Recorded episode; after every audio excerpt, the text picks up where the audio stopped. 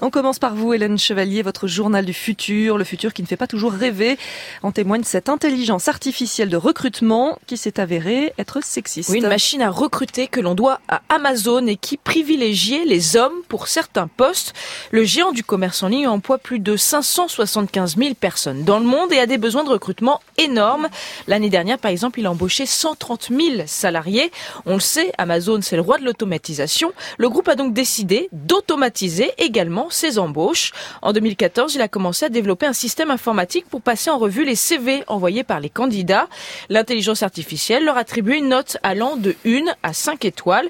Sauf qu'au bout d'un an, Amazon s'est aperçu que les femmes étaient systématiquement moins bien notées pour les postes techniques comme développeurs de logiciels.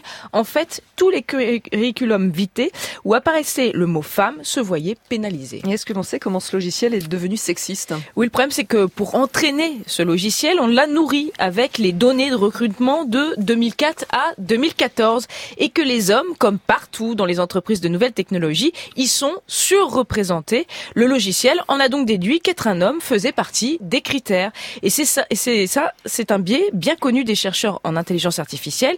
Il faut faire très attention aux données sur lesquelles elles se construisent, sinon on reproduit les inégalités. Beaucoup de ces spécialistes alertent devant l'engouement de, pour l'utilisation de ces logiciels dans les ressources humaines. Selon euh, l'agence Reuters, à l'origine de ces révélations, l'intelligence artificielle de recrutement a fini par être abandonnée il y a un an par Amazon. Aucune embauche n'aurait été réalisée uniquement avec ce logiciel. Et si demain on payait notre nourriture en échange de données personnelles? Oui, vous souhaitez un cappuccino, Mathilde? Très bien, ça vous coûtera votre nom, votre date de naissance, votre adresse mail et puis votre numéro de téléphone. Voilà, en vous remerciant. Alors, ce n'est malheureusement pas du tout de la fiction, hein. c'est ce que propose une chaîne japonaise de café, déjà présente également en Inde. Elle vient d'ouvrir une enseigne à Providence, aux États-Unis. Le Shiru Café est réservé aux étudiants.